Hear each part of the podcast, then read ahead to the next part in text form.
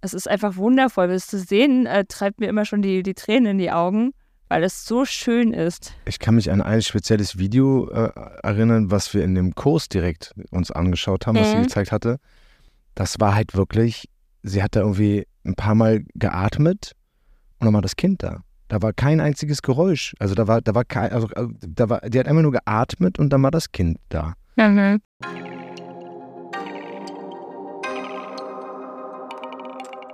Hallo und herzlich willkommen bei Die Eltern-WG, das Experiment.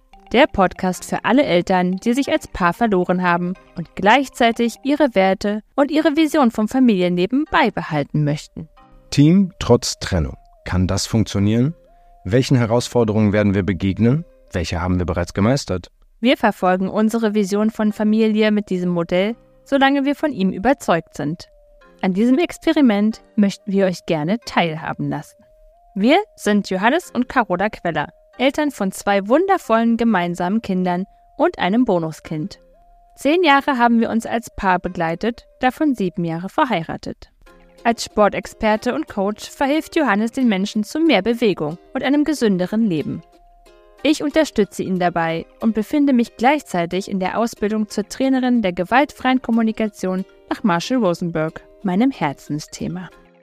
In der heutigen Episode dreht sich alles rund um die Geburt unseres zweiten gemeinsamen Kindes, unseres Fisches. Im Vergleich zur ersten Geburt hätte sie unterschiedlicher nicht ablaufen können. Wir sprechen über unsere komplett andere Vorbereitung vom Hypnobirthing und einer VBAC, der vaginalen Geburt nach Kaiserschnitt. Und ob der Ausgang der Geburt am Ende diesmal unseren Vorstellungen entsprach. Hi, Hallo, schön, dass ihr wieder eingeschaltet habt. Willkommen zurück in der Eltern-WG nach deiner Auszeit. Ja, stimmt. ich nehme das erste Mal nach meiner Auszeit auf. Hat nur keiner gemerkt. Dafür hatten wir etwas Pause in den, im Veröffentlichungsrhythmus. Ja, meine Stimme ist auch wieder weniger sexy. Ja, I'm sorry. Dafür ist meine heute so ein bisschen angekratzt. Vielleicht gilt das und kompensiert das deine Sexiness. Ja, die zweite Stimmt ab. Schwangerschaft. Stimmt ab. Die zweite Schwangerschaft. Hm. Ja, es stimmt, was alle sagen. Es ist einfach immer, jede Schwangerschaft ist unterschiedlich und einzigartig. Jede Geburt ist unterschiedlich und einzigartig. Ich war bei drei dabei, du bei zweien. Okay. Bist du jetzt besser, ja? Nein, ich habe nur, ich habe nur drei unterschiedliche und, äh, Schwangerschaften und Geburten miterlebt und du eben zwei. Stimmt. Das war das Einzige, was das aussagen sollte. Aber danke, dass du nachgefragt hast. Ich muss aber sagen, dass ich die Schwangerschaften als sehr, sehr ähnlich empfand. Also vom ersten Ziepen äh, bis zum Schluss da hatte ich eigentlich so die gleichen äh, Wehwehchen, sage ich mal. Und das, was ich ja ultra spannend fand, ne, ich, ich wusste ja, dass ich schwanger bin, bevor es irgendein Test anzeigen konnte. Da haben mich ja so einige für verrückt erklärt, glaube ich. Ich habe es nicht gesagt, aber ich habe es ihnen angesehen. Ja, weil ich einfach beim ersten Mal, da, da wusste ich genau, also beim ersten Mal habe ich die gleichen Sachen gespürt, aber konnte sie halt gar nicht zuordnen und habe mir die halt irgendwie anders erklärt. Und als ich die dann beim zweiten Mal halt wieder verspürt habe, ich wusste, wie sich diese Einlistung anfühlt. Es ist total verrückt, ne? Aber ich, ich habe gespürt so, ey, das nistet sich gerade ein. Das war aber auch bei einer sehr guten Freundin von mir damals, bei ihrer zweiten Geburt. Sie hatte, ich glaube, ich weiß es nicht, lass mich, ich habe die Zahlen nicht mehr komplett im Kopf, aber vielleicht zwischen 12 und 36 Stunden nach dem Beischlaf hatte sie schon gesagt, dass sie schwanger sei. Und da haben sie auch alle für verrückt erklärt. Aber sie meinte, nein, sie spürt das. Also da haben sich halt auch irgendwas an der Brust und im Unterleib, im Ziehen und das ist auf jeden Fall, ich, ich glaube dir das sofort. Aber ich musste auch mal nochmal komplett meinen äh, Dank aussprechen. Ah, du warst im Prinzip sehr handzahm in der Schwangerschaft. Also ähm, da gab es nicht so dieses nachts um eins, geh los zur Tankstelle und hol mir dies und das. Also da, da, diesen, diesen, diesen Pregnancy Rage, den, den gab es eigentlich gar nicht bei dir. Und äh, deine Gelüste haben sich dann trotzdem auch eher noch auf gesunde Sachen abgesonnen oder spezialisiert. Ja, ja. Ja, meine Gelüste bezogen sich eher auf Knäckebrot oder auf, auf, auf Matjesfilet. Oder ich hier diese, diese gefüllten, mit, mit Frischkäse gefüllte Paprika. Oh ja, daran erinnere ich mich. Bis ich, bis ich sie irgendwann nicht mehr sehen konnte. Also so ganz skurrile Sachen irgendwie. Ja. Aber stimmt, du hast dann halt vor allem halt auch Gluten gegessen, was du ja sonst. Was ich sonst gar nicht vertrage, aber in der Schwangerschaft ist ja das Immunsystem halt so runtergefahren, damit das Kind bleiben kann, dass dann plötzlich diese Dinge gingen. Und, aber sonst esse ich nie Knickebrot und ich hatte so ein Jeeper auf Knickebrot. Das ist unfassbar. Ja, das ging dann auf jeden Fall, das stimmt, ja. Ja, Habe ich dann ausgekostet, bis es dann nicht mehr ging. also bis es dann wieder nicht mehr ging. Ja, aber insgesamt muss ich wirklich sagen, vielen Dank. Also ich habe die Schwangerschaften mit dir tatsächlich genossen. Es war. Na, emotional war ich schon trotzdem, ne? Ja, natürlich, natürlich. aber eben nicht, aber nicht so dieses, dieses, ich, ich, was ja viele ähm, Väter oder werdende Väter dann halt so, so groß kundtun oder sich darüber echauffieren, ist ja, dass sie dann irgendwie so der Handlanger sind für die, für die, für die Dame, die dann halt irgendwie springen müssen und dir, wie gesagt, nachts um zwei halt noch irgendwie einen Snickers von der Tankstelle holen müssen oder so. Das glaube ich jetzt aber auch nicht die Regel, oder? Ist das so häufig? Ich weiß es nicht, Boah. aber ich glaube, dass sich doch schon viele, das könnt ihr auch mal uns als Feedback geben, dass sich schon viele schwangere Frauen dann so ein bisschen in die Rolle der Ich bin schwanger und du musst jetzt alles machen begeben. Also ich habe das zumindest von vielen Freunden so gehört. Ja, gebt uns gerne mal Feedback, wie das bei euch war. Würde mich jetzt echt interessieren. Ja. Wo ich halt nachher zum Ende hin auf jeden Fall dankbar war, das war das, weil wir ja jetzt die zweite Schwangerschaft haben, ist halt ja schon ein Kind dann halt auf jeden Fall immer da. Das wird natürlich auch anstrengender, ne? je größer der Bauch wird und je mehr Ruhe man eigentlich als Bedürfnis so hat, desto mehr ist man natürlich dankbar über kleine Pausen. Ja. Und äh, da war ich dann total dankbar, dass du natürlich dann dort dich gut einbringen konntest. Mhm. Und die Zeit brauchte ich auch, aber dafür, dazu kommen wir dann später nochmal. genau. Genau, weil äh, diese Schwangerschaft war in dem Sinne halt anders, dass wir die Geburtsvorbereitung einfach anders gestaltet haben. Ja, ich hatte ja erwähnt, dass mir eine Freundin schon nach der ersten Schwangerschaft äh, dieses Hypnobirthing näher, also nahegelegt hat. Ja, jetzt war ich also schwanger und habe dann mal Ausschau gehalten, ja, wer macht denn eigentlich solche Hypnobirthing-Kurse und was ist, ist das jetzt eigentlich genau? Und ich habe da eine unglaublich tolle Psychologin gefunden, die das bei uns in der Nähe angeboten hat. Ich weiß auch, dass es Hebammen anbieten und dass der Kurs dann auch teilweise sogar von den Krankenkassen mitgetragen wird. Hm, bei der Psychologin ging das jetzt nicht, aber das war es mir in dem Sinne wert. 100 Prozent. Und ich würde das, ich unterstreiche das sofort. Also ja das wirklich, da, da sollte man äh, definitiv ein bisschen die, die Kohle in die Hand nehmen und sich das gönnen. Das ist wirklich, äh, ja. äh, das macht einen Riesenunterschied. Also, ne, man ist ja, wenn in der ersten Schwangerschaft, da geht man ja noch irgendwie ja total, ähm, ich, sag, ich, naiv möchte ich nicht sagen, aber so schon irgendwie so ran, ach, das kriege ich schon alles hin, ne? Ich mache so einen Geburtsverbeutungskurs und das ist fein. Und wenn dieses Erlebnis dann halt nicht so positiv war, dann fängt man halt an zu überlegen, was kann man denn anders tun. Ja. Aber ja, ich empfehle eigentlich oder ich würde eigentlich jeder Frau empfehlen, die Geburt nach Hypnobirthing zu erleben. Auf also ich würde Fall. es einfach jeder nahelegen. Definitiv. Es ist so ein großer Unterschied. Also auch wenn natürlich eine Geburt nicht beeinflussbar ist in ihrem Verlauf, so hat man da doch irgendwie Werkzeuge an der Hand, die es, egal was passiert, positiv beeinflussen. Ja, und das ist eigentlich auch alles, weil äh, das Hypnobirthing stimmt dich ja insgesamt auf eine positive Geburt oder beziehungsweise auf ein positives Ereignis ein. Denn wenn man die meisten Frauen interviewt, also was heißt interviewt, wenn man sie fragt, wieso die Geburt war, da kommen Horrorgeschichten zuvor und Schmerzen und also eigentlich wird alles immer nur so mit negativen Sachen assoziiert, plus dass man ja auch eigentlich in jedem Film die Frauen immer nur in, in, in excruciating pain erlebt, wo sie halt einfach nur rumschreien und äh, die ganze Welt verfluchen. Ja, das ist so das Bild, was du halt eigentlich so, so mitbekommst, ne? Genau. Eben, ja. Das heißt, jede äh, werdende Mama hat eigentlich schon von äh, mindestens ihrer Mama wahrscheinlich mitbekommen, oh, Geburt, das ist halt irgendwie total schmerzhaft und das ist, es war, tut ja so weh und das ist so schlimm. Man ist von Kind aufgeprägt. Genau, und äh, ja, es gibt wirklich keinen Film, wo es nicht so dargestellt wird. Das heißt, du hast halt schon so eine gewisse negative Assoziation und dann ja. entsprechend die Erwartung, dass das dann halt auch eintrifft. Und genau das ist halt der Punkt, den du halt eigentlich total gut anders beeinflussen kannst. Denn wenn du positive Erwartungen hast, dann kommst du da viel weniger an diesen Stressmoment. Also Hypnobirthing, um es erstmal nochmal vorwegzunehmen, ja. ist halt der Überbegriff für jene Techniken, die mit Hypnose und Tiefenentspannung in der Geburtsvorbereitung arbeiten. Mm, Und das ist das Stichwort eigentlich, ne? Also das ist Tiefenentspannung. Nach, nach Mongon, äh, ob man das so ausspricht, weiß ich nicht. Aber die hat das halt damals so ein bisschen, äh, ich glaube, in England war das, hat die das entwickelt und hat das so mit ihrer, ich glaube, sie hatte auch nicht so positive Erfahrungen und hat dann das aber ihren Töchtern anders machen wollen und dann dort ist diese Welle halt dann so nach und nach gewachsen und jetzt schwappt es so immer mehr halt auch hier hinüber und immer mehr Frauen bereiten sich mit Hypnobirthing vor und es ist einfach wirklich absolut Wahnsinn, was, was damit eigentlich entstehen kann. Also wenn man sich nämlich dann die Videos anschaut von den Frauen, die mit Hypnobirthing gebären, dann denkst du, die sind gerade gar nicht in der Geburt. Also ja, unter der Geburt. Ja. Da gibt es auch viele Videos auf YouTube, die man sich anschauen kann. Und auch äh, äh, Stars äh, fangen damit an. Also Jordan Peterson, ich weiß nicht, ob man den kennt, ähm, der ist auf jeden Fall ein bisschen umstritten in der Welt. Seine Tochter ist auch gerade schwanger und die hat zum Beispiel auch ähm, einen Hypnobirthing-Kurs jetzt belegt und hat, total davon geschwärmt. Also das ist definitiv eine Sache, die, die sich äh, äh, ja, zu recherchieren lohnt. Sehr gerne äh, gebären die Frauen dann auch ähm, unter Wasser oder im Wasser. Und die, die Videos handeln dann davon, wie die Frau halt sich dann sanft im Wasser wiegt. Du hörst eigentlich kaum Geräusche, maximal halt so ein, so ein Summen. Ja, so ein Tönen, Atmen, so ein ja. bisschen. Tönen, ja, ähm, Tönen.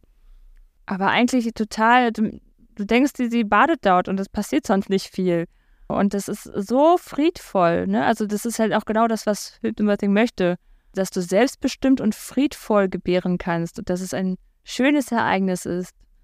Und ja, es ist einfach wundervoll. Das zu sehen, äh, treibt mir immer schon die, die Tränen in die Augen, weil es so schön ist. Ich kann mich an ein spezielles Video äh, erinnern, was wir in dem Kurs direkt uns angeschaut haben, was sie Mhm. gezeigt hatte.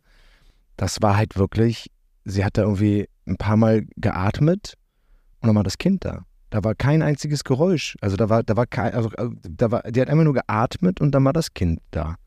Das ist ja sozusagen so eine, in Anführungszeichen, ich nenne es jetzt mal so Ausstülpungstechnik irgendwie, ne?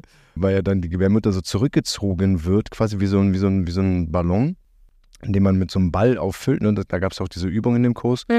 Und es ist eben kein Pressen, sondern halt so ein ganz langsames Ausstülpen ne, des, des Babys. Ja, du hast verschiedene Atemtechniken, die du dort Mhm. lernst. Also drei verschiedene Atemtechniken. Genau, und eigentlich atmest du, oder so ist eigentlich das angedacht, dass du das Kind herausatmest und wirklich von diesem Pressen eigentlich wegkommst. Genau. Weil das Pressen, das macht ja dann wirklich das, was eigentlich so die, die Schmerzen oder auch das, das, was das Gewebe dann bei der Frau, bei der Mutter halt kaputt macht, ne? Ja, da würde ich mich jetzt nicht zu sehr aus dem Fenster lehnen, weil das hat, äh, das ist halt auch wieder multifaktoriell, ne, was da denn irgendwas kaputt macht. Mir würde jetzt gerade ein Beispiel einfallen als Teufel dieser Serie, ja. dieser Sendung. Wenn man mal so ein bisschen verstopft ist und einfach mit richtig Gewalt rausdrückt, dann tut das ganz schön weh. Auch, ja, tatsächlich, das wurde uns auch empfohlen im Kurs, dass wir diese Technik, weil das kannst du ja, also ne, die, die Atmung des, der Austreibungsphase kannst du ja schwer vorher üben, als wenn es dann soweit ist. Und da hat sie uns tatsächlich empfohlen, während des großen Geschäfts, das zu üben, äh, es herauszuatmen. Hat sie auch gesagt, dass man sich vorher schlecht ernährt, um zu verstopfen? Nein, das hat sie nicht. Okay, aber um bei dem Beispiel zu bleiben, also wenn man dann einfach wirklich mit Druck und Pressen und draußen noch angefeuert wird, ja komm, noch zweimal atmen, äh, raus damit und drücken und pressen, jetzt noch zweimal, Nein, dann reißt man sich doch das gesamte Arschloch auf und, und blutet sich da einen ein. Nee, also wenn man das dann, wenn man halt verstopft ist, dann ist man halt locker und, und versucht sich ja eher zu entspannen, dass das halt locker da rauskommt und nicht irgendwie so mit Druck und ja, da denke, soll man auch das- nicht pressen, korrekt. Genau, und ich denke, dass das ganz gut ist, so ein bisschen ähm, für all diejenigen beschreibt, die noch kein Kind bekommen haben. So wie ich. Mann, das ist halt auch das. Erzähl doch mal, ja. Aber von deinen drei Geburten. Ja, genau. Ah, das ist auch das, was, was eigentlich noch am, am meisten dann auch, glaube ich, aneckt, dass man sich so fragt, hä, man wird ja auch zum Pressen sogar angeleitet im Kreissaal. Genau, also das ist halt so eigentlich das, das, die neueste Erkenntnis daraus, dass man ja nicht pressen soll. Und das ist halt so das Übliche und das kennt auch jede Hebamme und im Kreissaal wirst du zum Pressen eigentlich auch angeleitet und Ja. das ist so, das fragt man sich, okay, wie soll das jetzt, wie soll das jetzt funktionieren? Funktioniert das wirklich? So, und ähm, sie war tatsächlich aber aus ihrer eigenen Erfahrung auch sprechen können. Sie war selber Mama von fünf Kindern und hatte erst im Verlauf quasi auch ihre Hypnobirthing-Ausbildung gemacht und beim letzten Kind hat sie es dann tatsächlich mit der Atmung Ja. geboren und herausgeatmet. So verrückt, wie es klingt. Und also das ist das Hypnobirthing, dass du einfach positiv herangehen kannst an die Geburt. Und durch diese Entspannung und durch diesen hypnoseähnlichen Zustand, ne, dass man so in sich ruhend eigentlich die ganze Zeit ist, oder zumindest das ist der, das Ziel, dass man so in sich ruhend die Geburt verlebt, äh, dadurch wird halt der Parasympathikus aktiviert. Ja, du hast ja den Sympathikus, das ist, bist du eher so im Stresszustand, Aktivierend. und äh, den Parasympathikus. Und wenn das vegetative Nervensystem im Gleichgewicht ist, beziehungsweise du immer wieder zumindest dorthin versuchst zurückzukehren, dann ist der Ver Geburtsverlauf einfach, ver also der ist dann einfacher durchzuführen. Ne? Also du kannst die Gebärmutter damit viel mehr entspannen und dadurch kann sich der Muttermund besser öffnen. Die Wellen sind einfach zielführender. Ein nächstes Stichwort. Man spricht beim Hypnobirthing nämlich von Wellen und nicht von Wehen, weil ja im Wort Wehen das Wort weh steckt. Oh, weh, das tut so weh. Genau, schon da die Man Assoziation. spricht halt von Wellen, ja, weil das ja ganz, das Ganze kommt ja in Wellen und es hat auch nichts per se mit Schmerz zu tun, so in Absolution, ne? so in, in absoluter Sprache, sondern Ja, es sieht ja auch aus wie eine Welle, ne? Das ist Genau. ja, es ist ja ein Wellenverlauf. Ja, also du hast halt äh, insgesamt äh, diese ganze bildliche Sprache, dass du viel mit Bildern arbeitest, dass du dir immer wieder Sachen vorstellst. Auch so diese, wenn die Welle kommt, kannst du dir so eine sich öffnende Blume vorstellen, zum Beispiel, wenn es dich, äh, also wenn sie dich anspricht, das, als ob sich so der Muttermund quasi öffnet. Also du stellst dir ganz viel so in positiven Bildern vor und bist halt in diesem Parasympathikus und dann wirkt die Welle einfach dort, wo sie wi- wirken soll. Halt am, an der Gebärmutter, am Muttermund und öffnet halt Stück für Stück. Und wenn du halt aber total verkrampfst und total und einfach denkst, bist. oh, es tut so weh und Ja. dich da so reinsteigerst, äh, dann verkrampft sich die Gebärmutter und dann passiert im dürfsten Fall halt einfach gar nichts am Muttermund. Und dann dauert es und dauert es und du hast halt eigentlich äh, die Zeit so verschenkt. Ne? Und die Kräfte, die werden ja dann auch immer weniger und Ja. es zieht sich in die Länge und ja, Man hat da, glaube ich, auch einfach, viele stellen sich jetzt vor, ja, das, das, wie, wie soll denn das gehen?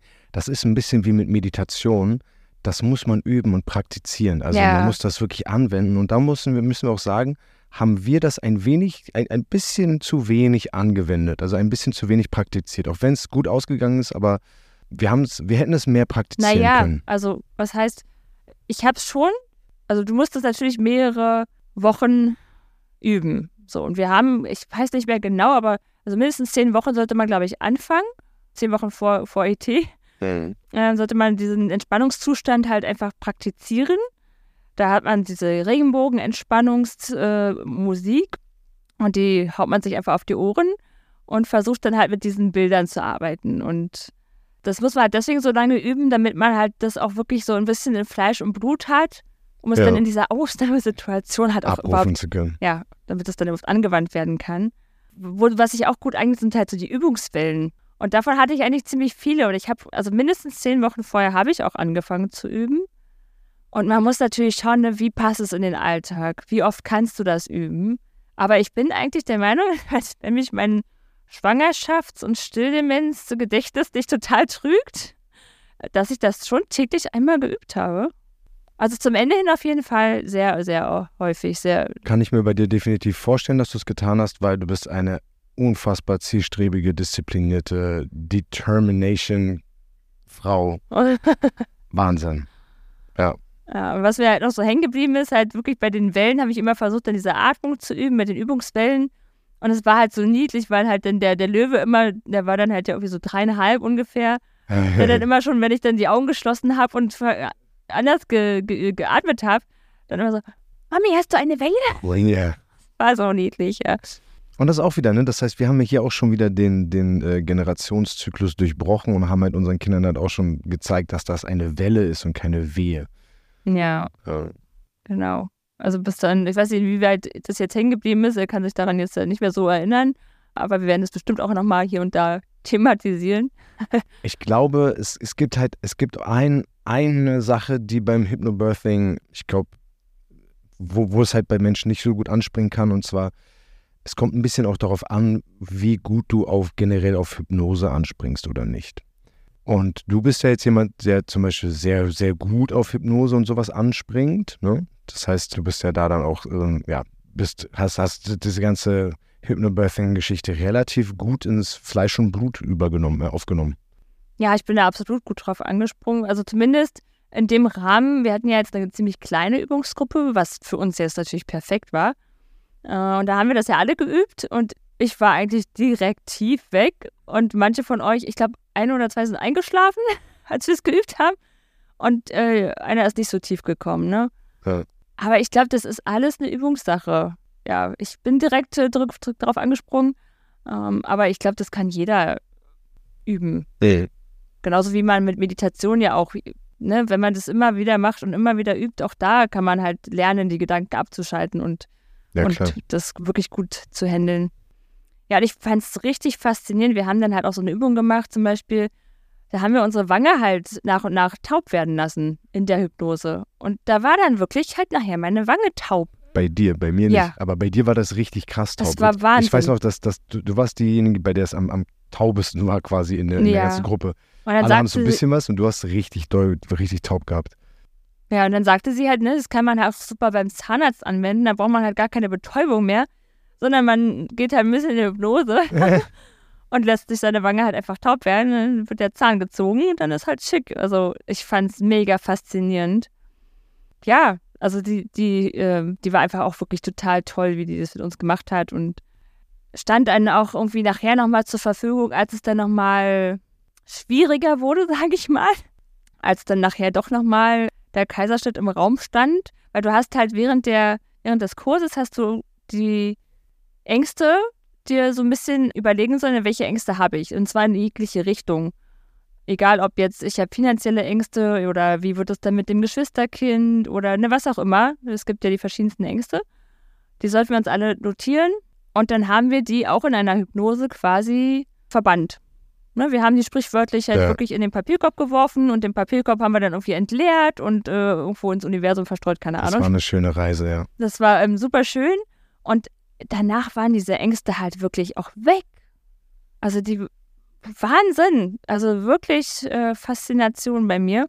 Nur leider aufgrund äh, meines äh, ja, gewissen Traumas aus der ersten Schwangerschaft und halt diesem möglichen Kaiserschnitt, der dann jetzt wieder drohte, kamen natürlich dann die Ängste zurück. Aber auch da stand sie mir dann halt nochmal zur Seite und hat mir dann nochmal mit mir diese Traum- oder diese Angstreise gemacht und beziehungsweise hat uns zur Verfügung gestellt, damit wir beide das nochmal machen können, ne? Ja. Ja, hat mir dann auch noch ein Stück weit einfach die Ängste auch genommen. Also es war einfach grandios, dass ich da wieder dann in meine Positivität kommen konnte. Genau. Und was ich halt auch hatte, eine ganz tolle Hebamme in, in meiner Vorbereitung. Auch da haben wir dann nochmal ein Stück weit die erste Geburtserfahrung so ein bisschen verarbeitet. Beziehungsweise ich habe sie dort erstmals verarbeitet, weil ich bis dahin eigentlich dem nie Raum geben konnte, aus Zeit und sonst wie Gründen. Und da fiel mir dann auf, ne, dass ich eigentlich alles, was dort während der ersten Geburt passiert war, war ja nicht nur der Kaiserschnitt, sondern war halt eben auch alles, was drumherum passiert war und äh, der Aufenthalt bei der Kinderchirurgie und was alles so schiefgelaufen ist. Und äh, das, das war alles so als, als ein als ein Kaiserschnitt-Trauma bei mir abgespeichert, aber eigentlich war es ja viel mehr. Das war ja gar nicht nur dieser Kaiserschnitt, der da für dieses Trauma verantwortlich war. Und als nun halt wieder dieser Kaiserschnitt im Raum stand, da habe ich überhaupt diesem, diesem Gefühl erstmal Raum geben können und konnte überhaupt diese Geburtserfahrung so ein bisschen verarbeiten. Ja. ja, dann kam auch schon die Aufklärung im Wunschkrankenhaus und die hat es mir dann halt, die hat mir halt in die Socken ausgezogen, ne? Mal, mal wieder ein Riesenbaby, ein Riesenkind genau, und ein riesengroßer wir, wir Bauch. Wir kamen zum Gespräch in der 36. Woche rein und die haben schon direkt gesagt, oh, wir dachten, sie kommen zur Geburt. Der Bauch ist so groß. Und was wir auch permanent oder du vor allen Dingen äh, immer wieder in der Schwangerschaft gehört zu bekommen hast, ist, oh, sind das Zwillinge? Oh ja, oh, ständig diese Frage. Oder, oder halt, also der Fisch kam ja entsprechend halt äh, Mitte März, ne? Und äh, zu Weihnachten haben sie schon alle gedacht, dass ich äh, entbinden würde oder dass ich jetzt ein Christkind bekomme. ja, stimmt. Und ich dachte mir so, nee, es sind nur noch drei Monate. Das muss man sich mal vorstellen, ne? Also quasi zwei, Ende zweites Trimester. Ja. Und die fragen dich, ob du, ob du, also Trimester, also drei, da kommt noch mal ein komplettes Drittel. Und da wächst es ja auch erstmal so richtig nochmal Genau, ja. und futtert sich sowas an. Ja. Schön, ja. Nee, also ja, meine Bäuche waren immer ausladend. Und dementsprechend haben sie natürlich äh, uns mal wieder gesagt, oh, mit dem Bauch und dem der Kaiserschnittnarbe bzw. der Naht ist Ja. ein sehr hohes Risiko einer Ruptur, also dass die Naht aufreißt. Sehr hoch die Wahrscheinlichkeit und deswegen haben sie uns auch mal Mhm. wieder sehr viel Angst eingepflanzt und uns gesagt, dass sie maximal von einer vaginalen Geburt abraten. Naja, sie, sie haben es halt ein bisschen unglücklich ausgedrückt. Ich meine, die müssen natürlich auch hier wieder uns aufklären über die möglichen Risiken und Gefahren. Nur wenn du dann halt hörst, und das war halt einfach so ein bisschen unglücklich, ne? Es war halt ein kleineres famili familiäres Krankenhaus und es war halt dann nicht so mega professionell darauf spezialisiert, wie man das jetzt vielleicht den Leuten sagt. Aber die haben halt halt so, ne, dass ich und, also dass mein Leben und das Leben des Kindes in dem Moment halt so ein bisschen auf der Schneise steht. So. Ist das jetzt das richtige Sprichwort? Auf Messers Scheide steht oder auf, auf, auf oh Gott, weiß ich nicht. Willkommen im Podcast, bei dem sie alle Sprichwörter falsch lernen. Aber wir müssen mal so ein Best-of machen, wirklich. Oh Gott, wer hat denn Zeit, bitte schön, sich Ah. alles anzuhören, um dann die Sprichwörter rauszu... Also wenn hier jemand Arbeit sucht Wer ist der größte Podcast-Fan? Wer möchte uns ein Best-of-Sprichwörter der erstellen? darf, der darf gerne uns die Timestamps geben, wo, wo wir falsche Sprichwörter nennen. Eieiei. Ja, aber das war natürlich so, wenn du das hörst, dann macht das was mit dir. Also ob du willst oder nicht. Definitiv. Ja, und dann haben die halt auch natürlich nochmal ausgemessen und dann wurde das Baby halt auch wieder groß geschätzt. Und natürlich wissen wir, dass das Schätzungen sind. Und dass man sich auch locker mal um ein ganzes Kilo verschätzen kann beim Messen, wissen wir auch. Trotzdem hatte ich ja schon ein Kind geboren und wusste, es war groß und es war schwer. Und der Bauch sprach wieder so seine eigene Sprache. Das heißt, es war zumindest auch nicht so wahrscheinlich, dass das Kind jetzt vielleicht doch mit ganz mini wird, ne? Das, Ja, äh, nee, das, das auf gar keinen Fall. Ja. Genau. Und ja, und das, natürlich. obwohl du so zierlich bist. Ja. Aber groß, ne? Wir sind halt auch groß. Mhm. Ja. Natürlich haben die auch eine gewisse Sorge äh, und die wollen natürlich auch unbedingt vermeiden, dass da so eine Ruptur halt entsteht. Und dann kriegst du halt so ein gewisses Zeitfenster, was so diese die Durchschnittsdauer einer Geburt halt ist. Also die zwölf Stunden von, jetzt geht's wirklich richtig los mit den Wehen. Ab da wird ja dann gemessen, zwölf Stunden kriegst du ungefähr. Und wenn es dann nicht wird, dann sagen sie halt, okay, das ist zu viel Kraft auf diese Narbe und viel mehr Zeit möchte man dann eigentlich nicht einräumen und würde dann halt doch dezent rüberschieben in den OP-Saal. Was aber mich natürlich erstmal aus der Bahn geworfen hatte. Das heißt, ich habe einen Zweitermin gemacht äh, in einem großen Krankenhaus, um mich dort nochmal aufklären zu lassen. Der Tenor war dann letztendlich der gleiche, nur die haben das tatsächlich wesentlich professioneller ausgedrückt. und haben halt dann mir so am Rande so im Nebensatz erwähnt, naja, sie kriegen dann den Kreissaal direkt neben dem OP-Saal, damit wir dann schnell dort sind. Ja, das möchte, wollte ich dann aber natürlich so auch überhaupt nicht hören. Also, da Man muss wusste ja ich seine halt, Quote voll machen. da wusste ich dann halt auch, wie es aussieht und dass sie eigentlich nicht den Weg mit mir so unbedingt gehen wollen. Das, da hast Ne? du halt immer das Problem bei so großen, großen Krankenhäusern, die haben halt auch keine Kapazitäten, um irgendwie zu warten. Ne? Die, die Ja. sind dann halt einfach so Maximalversorger. Da muss halt einfach alles nach dem Schnürchen gehen und da wird halt einfach dann halt einfach schnell, oder beziehungsweise da ist halt nicht die Geduld so groß, dass man dann sagt, okay, wir geben dir nochmal ein bisschen, sondern nee, mir reicht's jetzt, ich habe halt gleich Feierabend, jetzt wird rübergeschoben, damit ich das Ding jetzt hier noch ab, äh, in, in, in Sack und Pack und Tüten packen kann und fertig. Also Ja. das ist, das ist dann, ja. Und deswegen haben wir uns auch entsprechend für das kleine Wunschkrankenhaus entschieden, die eine Ja. niedrige Kaiserschnittrate haben, um eben Absolut. nicht äh, da reinzufallen, eine Quote erfüllen zu müssen.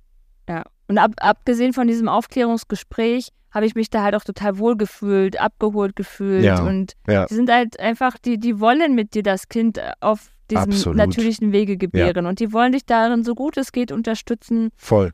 Und das war ja auch schon beim ersten Kind eigentlich mein Wunschkrankenhaus. Und jetzt sollte es halt wirklich dann auch mein Krankenhaus werden. Ja. Yes. Ja, und der ET verstrich mal wieder und wir wellten wieder mal vor uns hin. Und immer, wir dachten immer wieder, yay, komm, jetzt geht's los. Aber es ging halt Yes. immer nicht final los. Das wussten wir jetzt ja schon. Und auch da war eigentlich dann aber schon klar, ich werde nicht viel Zeit nach ET bekommen. Ne? Also manche bekommen ja dann wirklich ihre zehn Tage und dann gehen sie auch noch äh, 11, 12, 13, 14 Tage mit drüber. Bei dem großen Bauch und der Kaiserschnittnarbe war das von vornherein klar, dass ich nicht viel Zeit noch bekomme, damit das Kind noch größer wird. Absolut. Genau, also bekamen wir dann unseren Termin zur Einleitung. einen Tag vorher dachte ich noch so, oh, ich glaube, jetzt geht's wirklich los. Und dann haben wir angerufen im Krankenhaus und sagten, wir glauben, es geht los. Und dann haben wir uns auch noch mal einen Tag weiter nach hinten verschoben, in der Hoffnung, wir kommen dann einfach jederzeit. Ja, hat sich dann auch wieder beruhigt. ja, also kamen wir nun final zur Einleitung ins Krankenhaus und dann stand plötzlich dieses Schild schon am Eingang des Krankenhauses, Besucherverbot. Mhm. Ja, okay. Willkommen 2020 im Lockdown.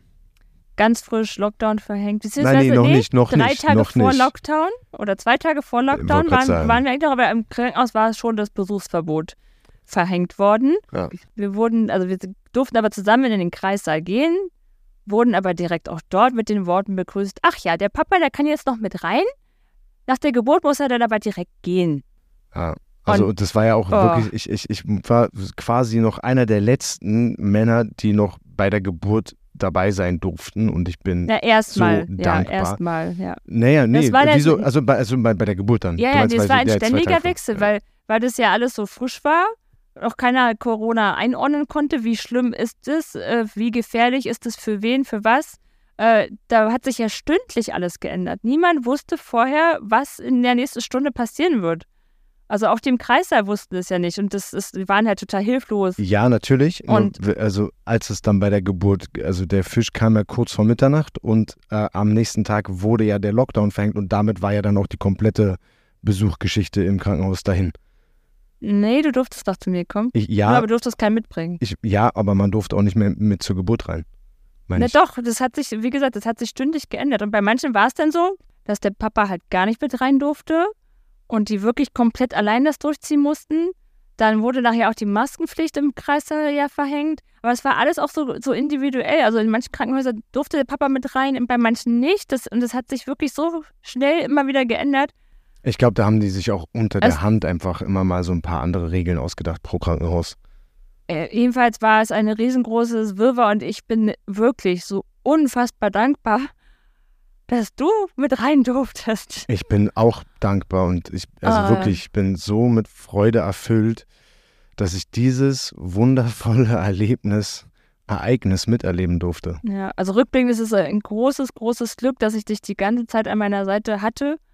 Gerade auch natürlich vor dem Hintergrund, dass ja auch die Hebamme heutzutage sich so aufteilen muss zwischen, weiß ich nicht, wie viel Kreiszielen, je nachdem, wie viele Frauen halt gerade da sind. Das ist ja auch immer alles nicht planbar. Ja. Und dann hast du halt so viel Zeit teilweise alleine im Kreissaal und Mhm. gar keinen an deiner Seite. also gerade auch beim Hypnobirthing, da spielt der Partner auch so eine große Rolle. Eben, Also ich du- bin ja dein Token, der dich quasi brauchst wieder. ihn. Ja, Du bist halt ein Team. Du bist da nicht alleine, sondern du bist halt zusammen dort. Also hast mir dann die Aff Affirmationen aufgesagt, die positiven. Du hast, ins wenn- Ohr gesäuselt. genau, oh, das ist, mit unter, also unter der Geburt empfindet man Sachen, äh, empfindet man ja Sachen teilweise dann ganz anders als sonst. Ne? Man ist dann von Sachen auch gestresst, die einen sonst gar nicht stressen oder, ne? Also alles ist irgendwie anders. Nö. Und ich weiß, dass du irgendwie dann Kaffee getrunken hattest. Boah, das muss so abartig Und gerochen dann hast haben. du mir da diese Affirmation äh, vorgesagt und ich war so dankbar dafür und gleichzeitig dachte ich so, oh Gott, dieser Kaffeegeruch, geh weg von mir. Aber schön, dass ich das jetzt erfahre. Ja, in dem Moment war, ich habe mich auf meine Entspannung konzentriert, weißt du doch. ja. Ja, und äh, wenn es angenehm ist, dann kann der Partner halt auch streicheln, massieren, grundsätzlich halt irgendwie in allem unterstützen, was halt so anliegt, ne? Sich um die Musik kümmern, mich auffangen. Sex haben, also weil Spermien ja auch die Geburt Nee. vorantreiben. Tatsächlich, ist kein Scherz. Tatsächlich, als, ja, das haben wir auch gelernt. Also Es, es, es gibt Paare, die, die das durchziehen. Die im weil, Kreiser halt Weil du nochmal. ja dann auch wieder in deinem Parasympathikus bist. Hätte ich auch gerne getan. Ja, aber das, nee, so, so weit ging das dann nicht. Nee. Das Nee. kann ich mir wirklich nicht vorstellen, wie das dann gehen soll. Aber bei, bei dir, bei dir hat es ja auch nicht gestockt. Also es ging ja, es ging ja voran. Ja, also je nachdem, was halt gut tut, aber man funktioniert tatsächlich als Team. Also auch wenn ich das Wort funktionieren ja gar nicht mag, aber in dem Falle ist es halt wirklich, also bei uns hat es richtig gut funktioniert. Man harmoniert als Team. Besser? Ja, ist besser. Ja, und, und dafür brauche ich halt dich an meiner Seite. Und da war das natürlich im ersten Moment wieder total der Schock, wenn sie uns dann halt mit diesen Worten im Kreissaal begrüßen, dass du dann direkt gehen sollst. also da war dann direkt wieder so dieses, ha, wieder nicht nach meinen Wunschvorstellungen. Schon wieder eine Geburt nicht so, wie ich sie gerne haben möchte. Ich weiß noch, dass du, dass du am, am Eingangsschild hast du schon mit den Tränen gerungen. Als dieses ja, Schild und im Kreissaal angekommen mit diesem Satz, äh, kamen sie dann alle raus. Aber ich, ja, wir haben ja wirklich dann uns wieder gefangen. Ja, dann haben wir halt diese schonende mechanische Einleitung nämlich vorgenommen, weil man eben nach so einer Kaiserschnittnaht nichts ein Risiko eingehen möchte. So, das heißt, die üblichen Einleitungsmethoden versucht man halt natürlich zu vermeiden. Also alles, was, was schwer dosierbar ist und was halt unvorhergesehene Wirkung haben kann. Das heißt, also es gibt den Wehentropf, ne? Der kann natürlich auch Wehenstürme auslösen, wenn er halt schlecht dosiert Ja. ist. Oder auch diese, diese, äh, ja, diese Tabletten, die du dir dann da vaginal, glaube ich, einführst, soweit ich weiß. Oder vielleicht gibt es auch immer so Stucken. Ich habe mich damit jetzt gar nicht so sehr befasst. Aber alles ist so schwer dosierbar und hat halt bei einzelnen Frauen halt auch dazu geführt, dass die halt direkt Wehenstürme hatten. Und die Wirkung ist halt dann in deinem Körper und du kriegst die da halt erstmal nicht raus. Ja. Und wenn dann halt äh, Dauerdruck auf der Narbe herrscht, das, das ist natürlich schlecht dann. Und Absolut. Deswegen gibt es halt äh, so einen Ballonkatheter, den man dann einfach dort einführt und dann so ein bisschen aufbläst. Und der dann halt mechanisch dort die ganze Zeit am Muttermund quasi so mechanisch reibt. Und dann bis zu drei Zentimeter den Muttermund damit öffnen kann. Und dann würde er einfach entweder rausfallen oder nach 24 Stunden wieder rausgezogen werden. Ja. Das heißt, wir haben da erstmal Zeit bekommen für uns. Aber wir hatten tatsächlich ja, ähm, seit der Löwe da war, wenig Dates. Keins. Und da hatten wir dann, weil wir ja zu zweit waren und äh, der Löwe halt bei Omi schon in der Betreuung war, hatten wir dann ein Pärchendate. Und sollten halt viel spazieren gehen und äh, ja, sind dann halt aber auch noch essen gegangen. Und klar, das war halt so ein bisschen, bisschen komisch. Äh, ein bisschen unangenehm war es schon, dass da jetzt dieser Katheter drin war. Aber an sich hatten wir eigentlich ein richtig schönes Date. Kann ich mich gut daran erinnern. Ja. Ja, also ja. wo du es jetzt mit dem Essen erzählt hast, kann, erinnere ich mich wieder, wie wir da durch irgendeinen Garten marschiert sind und dann in so einem Restaurant eingekehrt sind, ja. Irgendwie. Ja. Also eigentlich sollten wir das Krankenhausgelände gar nicht verlassen, aber wir haben es einfach gemacht. Wir trauen uns aber auch Sachen, ey. Halleluja. Ja, dann äh, wurde so langsam auch schon wieder Abend. Also was, ich weiß gar nicht, so mittags rum oder so hatten sie, glaube ich, den Katheter gelegt. Und dann wurde es so langsam Abend. Und dann merkte ich so langsam, da kommt was. Ich weiß nicht, die haben, glaube ich, das Armbrot geliefert, waren auf meinem Zimmer, wo auch noch eine Mama war, schon mit ihrem frisch geborenen Baby. Und das ist ja auch was, ne? Du bist eigentlich so in voller Erwartung. Und dann siehst du da schon so ein ganz kleines, frisch Die hat's schon hinter sich. Baby. Ja, weil genau, die hat hinter sich und guck mal, wie süß es ist. Und aber da drehen ja alle Hormone durch. Wollen wir noch eins machen? Ich glaube, das habe ich nicht gesagt. Nö. Dazu war ich noch zu, zu sehr in der ja, Erwartung, was kommt denn da auf mich Macht zu? ja so? auch keinen Sinn, weil deins steht ja kurz bevor. Ja. Genau, dann merkte ich so, glaube ich, auch, ich kann gar nicht mehr so sitzen. Da ich denke mir, okay, jetzt wird es irgendwie doller. Da hatte ich dann wirklich schon so ordentliche Wellen. Und dann mussten wir eh auch runter zum CTG und äh, dann waren die auch echt regelmäßig, alle zehn Minuten. Und dann war die schon so ganz zuversichtlich, dass es dann nachts richtig losgeht. Ja, was aber nun war, dadurch, dass wir halt diese Corona-Situation hatten, durfte der Papa halt über Nacht jetzt dort nicht bleiben. Er wurde also nach Hause geschickt. Und wir hatten auch die netteste Schwester wie immer äh, in solchen Situationen. Die hat dich dann auch wirklich nach Hause geschickt. Und du hattest dir erst überlegt, ob du einfach heimlich bleibst. äh, ja, also dann durftest du gehen. Naja, und dann hat der Fisch halt gesagt, nicht ohne meinen Papa. Ne? Beziehungsweise wahrscheinlich habe ich dann halt auch einfach, war ich nicht entspannt genug, äh, das halt, ne, wenn du halt weg bist und wer weiß, wie lange du brauchst, um wieder da zu sein. Und dann war ich einfach nicht in der entspannten Situation, um dann halt locker zu lassen. Das Ding ist halt, warum ich überlegt hatte, dann halt einfach heimlich dort zu bleiben, weil es ist, es macht halt keinen Sinn.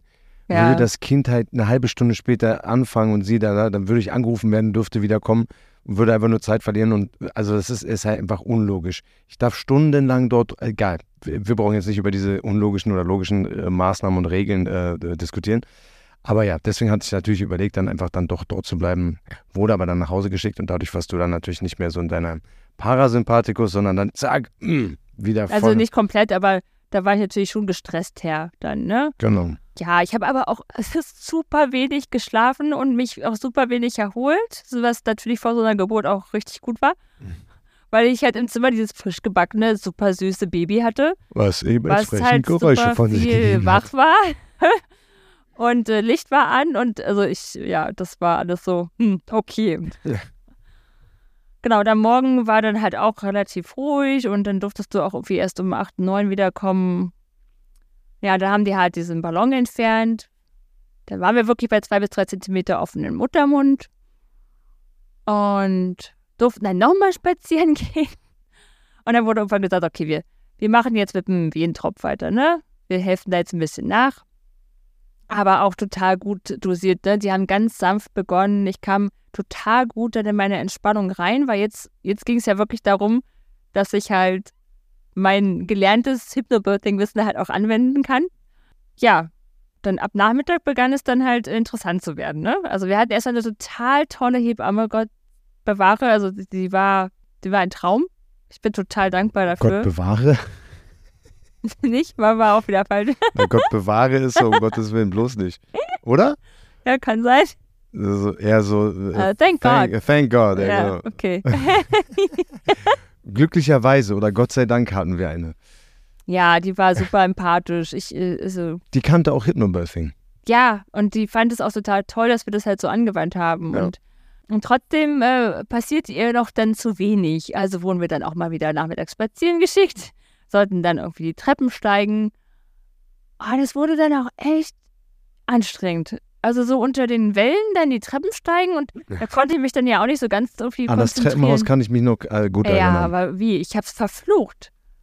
Also Es, es, war, es, war, es war die Hölle und es hat auch gar nichts gebracht. Es hatte gar keinen Effekt. Es war noch umsonst. Ja, dann sind wir halt wieder zurück im Kreissaal und ja, mittlerweile gab es dann irgendwie auch Armbrot und da wurde uns irgendwie geraten, ja, wir würden dann doch gerne mal die Fruchtblase eröffnen, ne, damit die Wellen dann doch besser wirken können. Und dann haben wir, glaube ich, gedacht, hey, ich erzähle hier ganz alleine, ne?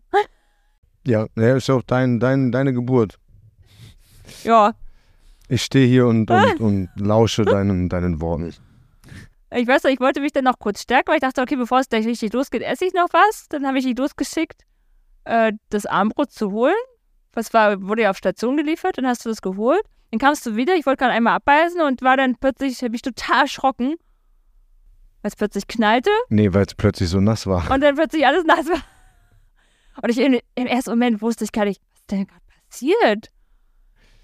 Und dann rattert das ja so, aha, das war wahrscheinlich jetzt die Fruchtblase. Stimmt, ja, ich bin ja schwanger. Ach, huch. Ja, in dem Moment, wenn du nicht weißt, wie sich das anfühlt, dann erst schreckst du dich ja. Und da war der Hebamme auch so außer sich vor Freude. Und die fand das so mega toll, dass die jetzt von Das alleine ist, geplatzt genau, ist. dass es alles doch noch natürlich gekommen ist. Ja. äh, und dass sie da jetzt nicht nachhelfen musste, genau. Und dann ging es wirklich richtig los, ne? Also da hat man wirklich einen Unterschied gemerkt, als dann halt diese Blase weg war. Und dann wollte ich zur Toilette. Und dann wollte ich da diesen, also ich musste den ganzen Gang runterlaufen. Ich war halt wirklich leider im Kreis da und der, die Toilette war so ganz am Ja. anderen Ende des Flures. Ja. Dann musste ich so oft mit dir stehen bleiben, mich irgendwie an dich dranhängen und diese Wellen irgendwie wirklich überstehen, weil da war ich dann in dem Moment gar nicht in meiner Entspannung. Ja. Also während des Weges war ich komplett raus und dann waren die halt auch wirklich heftig. Und das hat mich dann auch übermannt so. Und der zurück im Zimmer, also als ich mich dann irgendwann wieder zurückgekämpft hatte, also wirklich, da, da, da ja, hatte ich es dann erst mal schwer, so ein bisschen wieder reinzukommen, aber ich habe es, glaube ich, geschafft. Also ich habe es besser geschafft als in meiner Wahrnehmung. Weil meine Wahrnehmung äh, war nicht die gleiche wie deine Wahrnehmung, haben wir nachher festgestellt, ne? Nee, und auch die von der Hebamme. Stimmt, genau. Also du warst einfach mit die, also was mit, du warst die ruhigste Frau, die ich da den ganzen, das ganze Wochenende gehört habe. Und äh, die Hebamme meinte auch, dass du sehr, sehr leise warst. Also Ja, vielleicht hast du dann und wann mal so ein kleines Mini-Schreichen mal rausgelassen, aber das hatte ich ja vorhin schon gesagt, ne, dass, dass wir das ruhig noch ein bisschen besser hätten praktizieren können. Also so auch gemeinsam einfach. Du hast ja viel für dich alleine gemacht, aber gemeinsam haben wir sehr wenig gemacht. Und da hätten wir definitiv mehr praktizieren können. Ach, du meinst direkt im Kreissaal? Ja, ja. Ach so, ich dachte im Vorfeld die Übung. Nein, nein. Ich meinte meinst im Kreissaal. im Kreissaal jetzt, ja. Ja, also, ne, also ich, um es zu sagen, in meiner Wahrnehmung habe ich mit der Frau im Nebenzimmer um die Wette geschrien. Nein. Nein. Also das Schreien von dir war ein äh, das ist ja gar kein Schreien. Das, das war dein Schreien. So. Äh, also das ist ein bisschen getönt, aber nicht das, was wir von den 15.000 Kilometer entfernten Kreissälen, Kreischsälen gehört haben. Kreischsälen. Ja, insgesamt, aber ne, durch diesen riesengroßen Bauch hatte das das Baby auch irgendwie total schwer, wirklich halt äh, seinen Weg zu machen. Äh, wir haben dann immer zwischendurch probiert, uns das am Seil, dass ich mich da ans, ans Seil hänge. Und äh, das war natürlich viel, viel anstrengender, sich daran zu hängen während der Wehe. Welle? Welle. Aber es war viel, viel angenehmer für mich, weil ich das dann als viel, viel angenehmer einfach empfunden habe. Ja, hatte ich ja drei, eine Stunde hatte ich dann da irgendwie mich da am Seil abgekämpft, um dann halt wieder die Ernüchterung zu bekommen. Ach, hatte gar nichts gebracht. Kein Effekt. Ist immer noch genauso, wo es eben keinen war. Bock mehr, dich da. Und das war dann der Moment so, ernsthaft? Ja. Gar nichts? Ich habe jetzt so viel. Oh Mann, das war echt fies. Ich brauchte wirklich immer diese Seitenlage, damit er da gut so um diese Kurve kommt. Weil, Später wussten wir auch warum. ja, weil eigentlich- also mir wurde da eigentlich die ganze Zeit gesagt, wegen des riesen Bauches, aber nachher kam noch halt raus, dass es dann auch noch ein Sterngucker war, ja. Also jemand, äh, also ein Baby, was quasi nicht richtig herum in Anführungsstrichen liegt, sodass das anatomisch super rausflutscht, Na, guckt halt nach oben da rauskommt. sondern genau, der, will gleich guckt, die Sterne der, sehen. der, wollte, der wollte halt direkt Mami angucken. der konnte es nicht abwarten, der wollte direkt Mami angucken und dementsprechend ist das dann halt so anatomisch mit dem Steißbein der Mama, der, der Schädellage und, und des Abknickens in den, in den Nacken, in den Halswirbel von dem Baby eben schwierig äh, als Sterngucker zur Welt zu kommen. Ja. ja, aber auf jeden Fall brachte die Seitenlage dann halt Fortschritte, sodass wir dann da näher kamen, dem, also dem Ziel näher kamen, so nach und nach. Ja, und ich weiß aber noch den Moment, wo irgendwann wurde mir dann so alles zu viel und da habe ich dann wirklich dann doch, obwohl ich ja, also alles in mir sträubte sich gegen einen Kaiserschnitt. alles. Aber in dieser Verzweiflung, dass ich keinen Bock mehr hatte, habe ich dann doch um einen Kaiserschnitt Schneid gebettelt. mich jetzt auf. Er hat dann irgendwie so irgendwas gesagt, so, "Ach, schneid ihn dann doch einfach raus, Mann. Du warst echt irgendwann sehr verzweifelt. Und dann, das war aber das Gute und das, das wurde uns dann im Hypnobirthing auch nähergelegt, wenn du diesen Moment in der Geburt äh, erreicht hast, unter der Geburt, das ist eigentlich gut. Weil das ist dann gerade so diese Übergangsphase, wo es dann bald in, diese, in die letzte Phase geht. Das heißt, da hast du eigentlich schon fast den Muttermund äh, komplett geöffnet. Da hast du es dann fast geschafft so. Und das wurde mir dann irgendwann bewusst, dass ich so, ah, warte mal, ich habe gerade so mega gar keinen Bock und Hoffnung mehr.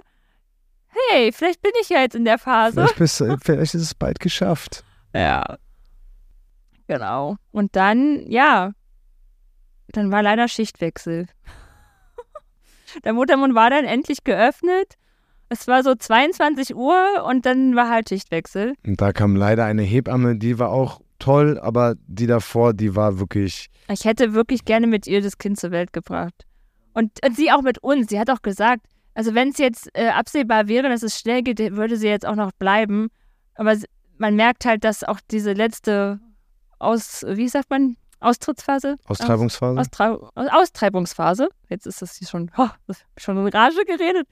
Ähm, die wird auch noch lang, lange, länger dauern, eben wegen dieses Sternguckers. Deswegen konnte sie jetzt nicht so lange noch Überstunden schieben, genau. Ja. Aber sie hat dann halt auch gesagt, sie hat die äh, Nachfolgerin instruiert, dass wir das ganz toll zusammen machen und dass sie da jetzt gerade gar nicht viel intervenieren soll, braucht, muss. Ja, da hatte ich halt echt viele, viele von diesen Presswehen, bis der kleine Mann es dann halt da um diese Kurve geschafft hat. Vor allen Dingen, du sagst jetzt Presswehen und diese neue Hebamme, die hat dich halt auch wirklich noch animiert, richtig zu drücken. Die war halt auch wirklich ein deutliches Stück älter, ne? Die Ja, war halt wirklich die- von der ganz ja. alten Schule. Und da hast du es halt dann, du warst halt fertig mit den Nerven, Ja. bist nicht mehr richtig reingekommen. Ja, und auch mit diesem Ausblick, es wird eh noch jetzt lange dauern. Wir brauchen jetzt diese Kraft, damit es das überhaupt schafft. Ich weiß ja auch nicht, ich hatte mich mit dem Sterngucker ja auch nicht befasst. Sie hat dich halt mit Ne? einer, die hat dich halt versucht mit einer positiven oder mit einer Belohnung dazu zu bringen, zu pressen, weil sie halt gesagt hat, so noch ein, zweimal pressen, dann ist das Kind da. Und du warst so fertig, du hast einfach gesagt, ja, ja, ja, ich will jetzt das Kind haben. Ja, und weil es halt einfach schon so lange dann auch gedauert hat, auch eben diese Austreibungsphase ist normalerweise auch gar nicht so lang. Außer halt beim Sterngucker halt. Oder wenn irgendwas halt nicht so läuft, wie es halt soll, ne? Aber sonst dauert die ja nicht so lange. Ja, da habe ich natürlich dann auf das gehört, in dem Moment, was die Hebamme sagt. Und wenn die sagt, pressen, äh, du denkst auch gar nicht so drüber nach und, und stellst eine Frage, ach, ich atme jetzt lieber. Das war wirklich schade, dass die Ja. andere Hebamme nicht mehr da war. Die dich Ja. ja auch zum Atmen animiert hat. Ne? Also die, die hat ja sogar auch super wenig interveniert. Ne? ja, also die, die, ja. die, die hat uns ja auch, lassen. Genau, die hat ganz oft einfach gesagt, ich habe hier meine Meinung, aber ihr macht das schon. So, ihr habt das, ihr habt das gelernt, ihr, habt das, ihr seid ein Team, ihr macht das in eurem, Also in eurem wenn, Hindenburg- also am meisten Weg. geredet hat sie mit dir, ihr habt euch teilweise so da unterhalten, während ich da Ja. halt so meine Sachen machte. Genau, ja. Sie war wirklich so, sie, macht ihr euer Ding. So, Ich habe ich hab mein, mein Ding, was ich jetzt machen würde, aber ihr habt euer Ding, so macht euer Ding. Und das war halt total cool. Und die neue Hebamme war halt einfach so, jetzt press! So, und jetzt nochmal raus, alles los. raus. Und Ja. nochmal richtig toll jetzt, letztes Mal. So, und du dachtest nur so, Mann, bist du jetzt ein Personal Trainer der, oder Drill Instructor oder was? Oder bist du eine Hebamme? Dann ist natürlich auch durch das Pressen ist natürlich auch so, äh, wie ja bei sehr, sehr vielen Damen dann halt natürlich auch so ein bisschen was, eine kleine Wunde passiert. Ja, da bin ich doch ein bisschen gerissen, genau. Und genau, das ist halt dann natürlich auch nochmal so das Thema, ne? Hätte sie jetzt sich da noch ein bisschen, aber hätte, hätte Fahrradkette, Ja, hätte sich jetzt da noch ein bisschen mehr die Zeit genommen und hätte noch etwas mehr Kraft gehabt und mehr Zuversicht und mehr Willen und noch ein bisschen mehr tiefer in der Entspannung, dann wäre das Kind dann locker rausgekommen. Aber so wurde das jetzt rausgedrückt und dann kam natürlich auch noch ein kleiner Riss zustande. genau, ja. Den ich ja, den, in dem Moment spürst du den ja nicht, ne? Das, äh, das spürst du dann halt nur danach, Wenn du genäht wirst. wenn du genäht wirst und danach auch noch. Aber wir haben es letztendlich dann halt irgendwie geschafft, uns durch diese Wehen zu Wellen, durch diese Presswellen zu, zu kämpfen. Und dann, ja, hat er sich entschieden, so fünf vor zwölf möchte ich jetzt auf die Welt kommen. Sonntags fünf vor zwölf. Und ich war einfach nur selig, dass ich das dann auf diesem Wege geschafft habe. Und konnte dann ganz final auf Frieden mit meiner ersten Geburt schließen. Jetzt, wo ich halt die zweite Geburt halt auf, auf diesem Wege, Wege halt friedlich beenden konnte. Und äh, ich war selig und ich war aber auch einfach komplett im Eimer. Also mir ging es auch gar nicht gut. Also ich habe dann wirklich auch gezittert wie Espenlaub. Und ich glaube, ich habe dann auch schon äh, gerade Fieber bekommen. Also das, Das war, ging schnell, ja. während er dann auch nachher zunähte, habe ich schon irgendwie nur noch gezittert und äh, habe dann Fieber bekommen. Aber das ist eine andere Geschichte. Ich war einfach nur froh, dass es geschafft war. Und dann, als die Hebamme dann auch vermessen hat, da dachte ich ja, sie will mich total veräppeln, ne? Als sie sagte, wie groß er ist, möchtest du es sagen? Er kam mit äh, stattlichen 58 Zentimetern auf die Welt. Ja, also er war wirklich groß. Und über 4 Kilo, Ja, falls die Frage auch noch kommt. ja. Ich habe nur vier Kilo Babys. Ich kann nur vier Kilo Babys. Über 4 Kilo Babys. Ja. Was äh, zu beweisen wäre. Noch ein Mädchen gefällig? Ich würde mich als Samenspender zur Verfügung stellen. Ach ja.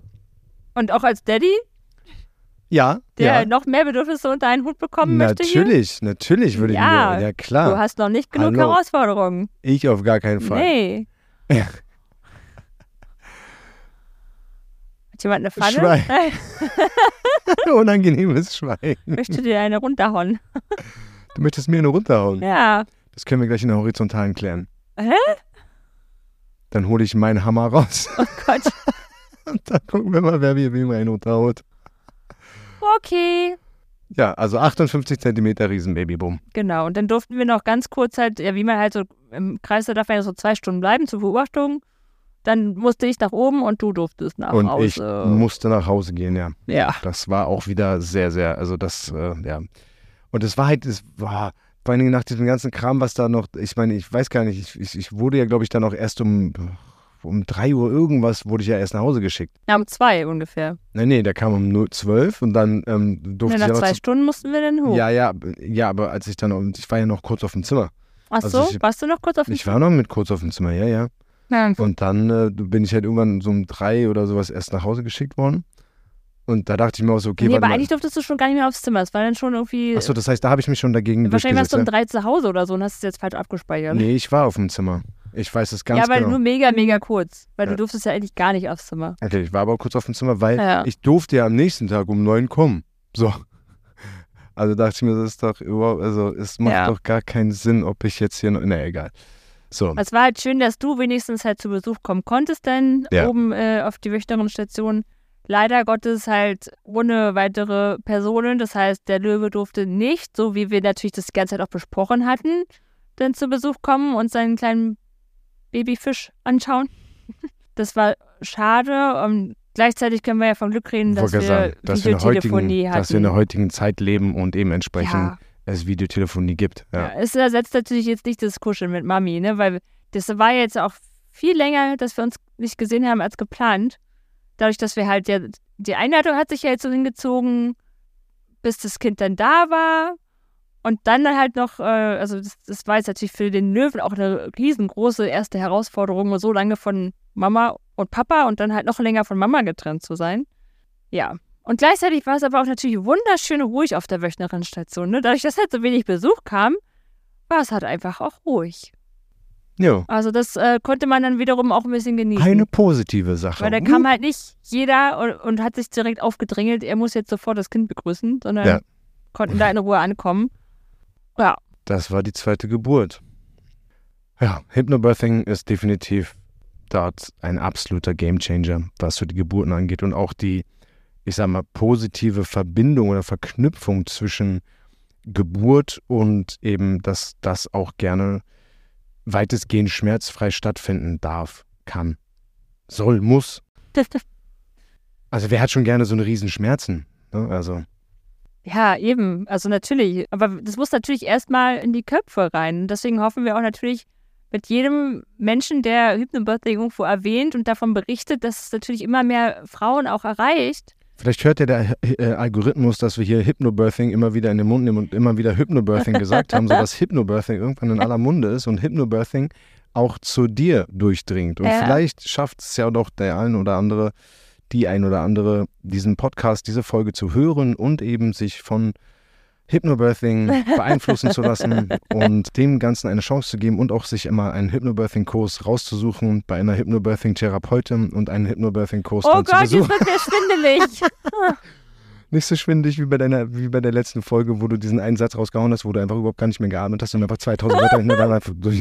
da habe ich selber gestaunt. Ich habe mich noch nie so schnell reden hören. Das war richtig Double-Time-Rap. ja, meine Güte. Nice. Bei mir hat es auf jeden Fall die komplette Sichtweise auf die Geburt verändert und hat mir ein wahnsinnig tolles Erlebnis beschert, obwohl das noch lange nicht das Nonplusultra war. Ne? Es also geht es, besser, also es ja. geht noch so viel besser. Also zu, zum einen stand, also meine erste Geburt stand ja wirklich für den total unplanbaren Charakter von Geburten und war sehr herausfordernd in dem Sinne, dass es einfach nachher alles anders kam, als ich es wollte. Und die zweite Geburt hat mich jetzt halt den Frieden schließen lassen wenn ich könnte, dann würde ich es beim dritten Mal nochmal anders machen.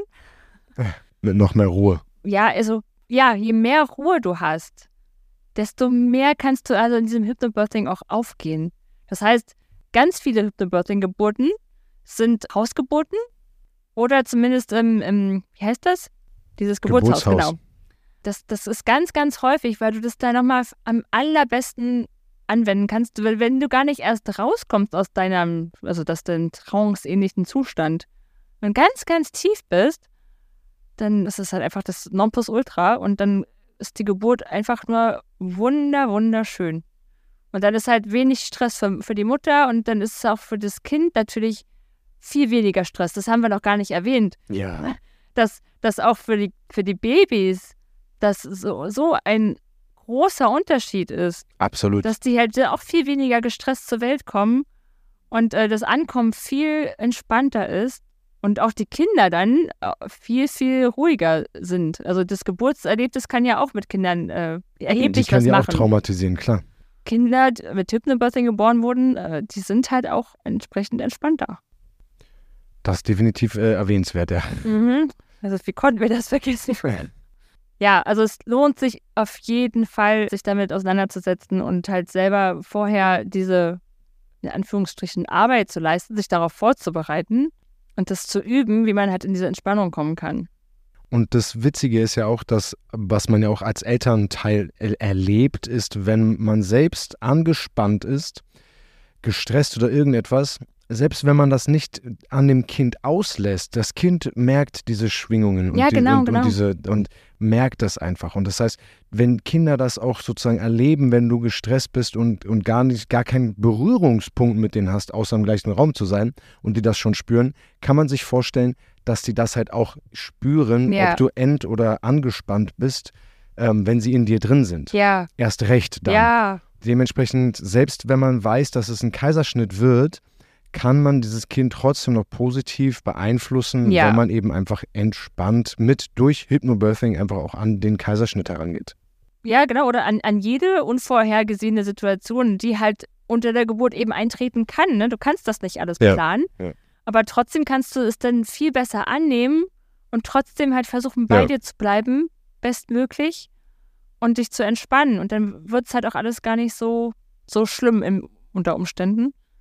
Und was halt auch noch für Hypnobirthing spricht, das haben wir auch noch nicht erwähnt, dass es ja viel, also deutlich weniger Interventionen gibt unter Hypnobirthing-Geburten. Ja, also wir wurden übrigens hier nicht von Hypnobirthing äh, gesponsert, von der Hypnobirthing Association oder sowas.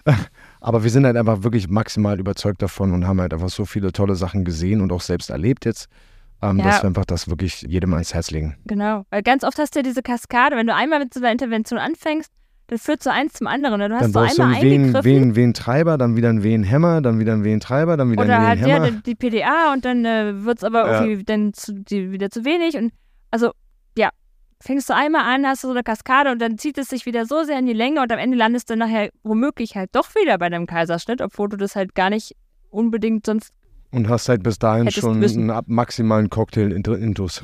ja, genau. Und das, das kann man halt alles tatsächlich relativ gut umgehen. Das sagt natürlich jetzt, also ich will jetzt niemanden absprechen, dass äh, Interventionen halt äh, ein No-Go sind, also auf gar keinen Absolut Fall, ne? nicht. Nein. Gott sei Dank gibt es sie und man, man kann da halt einschreiten.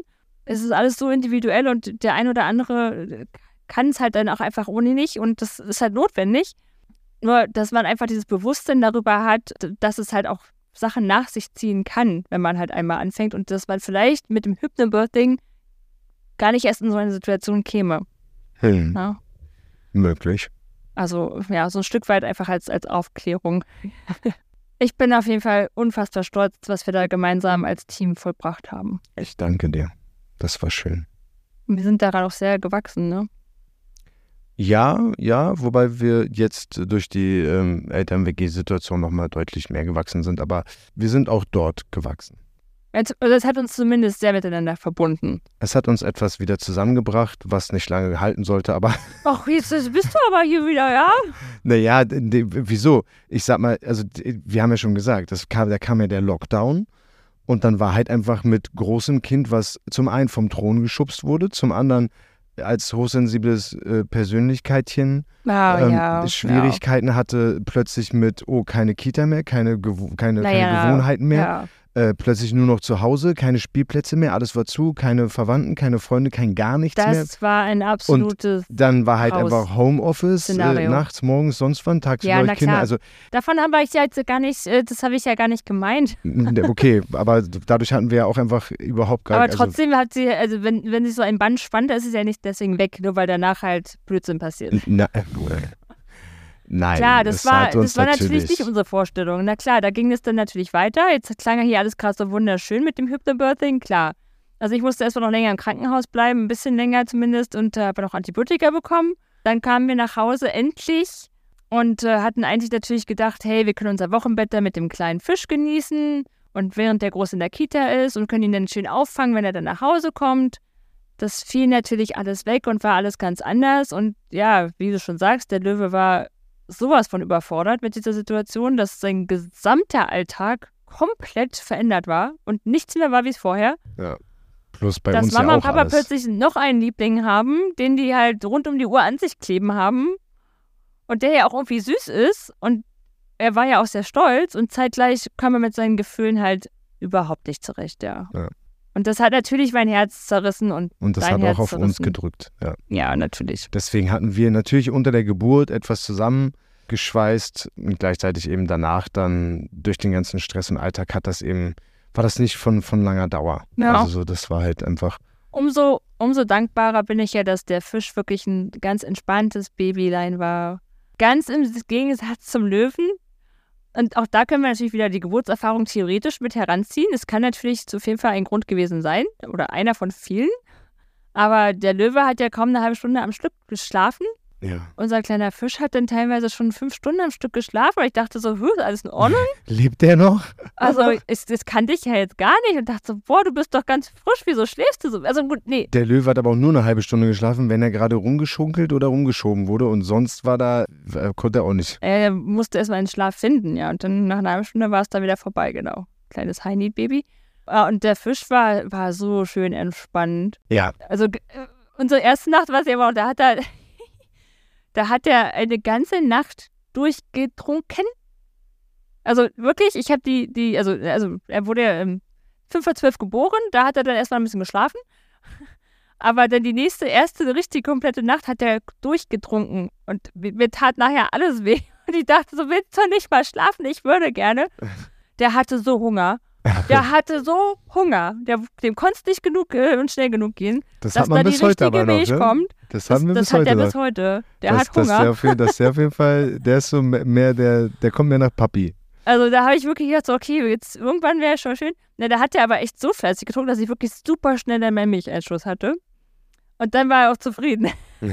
Und dann hat er halt auch wirklich gut getrunken und gut geschlafen. Das war, das war ein Traum. Also da kann ich mich eigentlich gar nicht beschweren. Das war eine Wohltat nach unserem Löwenkind, äh, dass, dass wir da ein bisschen mehr schlafen konnten. Ja. Ja. Ja, das war schön. Und ich bin auch wirklich froh und so dankbar, dass wir äh, gerade noch so das Ganze, die Geburt al- als Hypnobirthing-Team noch einfach durchmachen durften und eben daran wachsen durften. Ne? Also das ist schon, es ist ein Erlebnis, was, was auf jeden Fall in meinem Herzen bleibt. Ja, und meinem auch. Ja, erzählt doch mal. Habt ihr auch schon von Hypnobirthing gehört oder haben wir euch jetzt in die Welt neu eingeweiht? ja, oder wie sind eure Erfahrungen damit? Und gegebenenfalls sogar mit einem Kaiserschnitt und Hypnobirthing? Ja, schreibt uns total gerne, äh, gerne per Instagram. Das war jetzt äh, der, der zweite Geburtsbericht quasi. Da gab es ein bisschen mehr zu erzählen als zum ersten jetzt. Ja, ja, ja, ja. Ich hoffe, es war nicht zu lang und ihr habt uns äh, trotzdem noch gespannt gelauscht. Wir freuen uns, dass ihr bis hierher gehört habt. Mhm. Vielen Dank. Das ist auch immer wieder eine sehr große Wertschätzung, dass ihr euch das anhört. Und Und schickt uns auch gerne eure ja, Bewertungen und sagt uns, was wir noch besser machen können oder nicht. was ihr mögt. Feedback ist immer sehr willkommen, definitiv. Auf jeden Fall. Ja, dann verbleiben wir mit einem Team, trotz Trennung. Ella quiere más de lo que vamos a hacer en París. Daré Julia. Baila un poquito más, acércate a mi mamá. Que vamos a hacerlo una vez más. Ella baila pero no dice nada, su booty lo expresaba con perreíto y con dembow. Que ha sido la estrella dándole al reggaetón ton ton ya. Y empieza el flow, esta es la nueva era pero baila todo. Baila una de Maluma y Tego Calderón. La nena está bien puesta pa' cualquier canción, no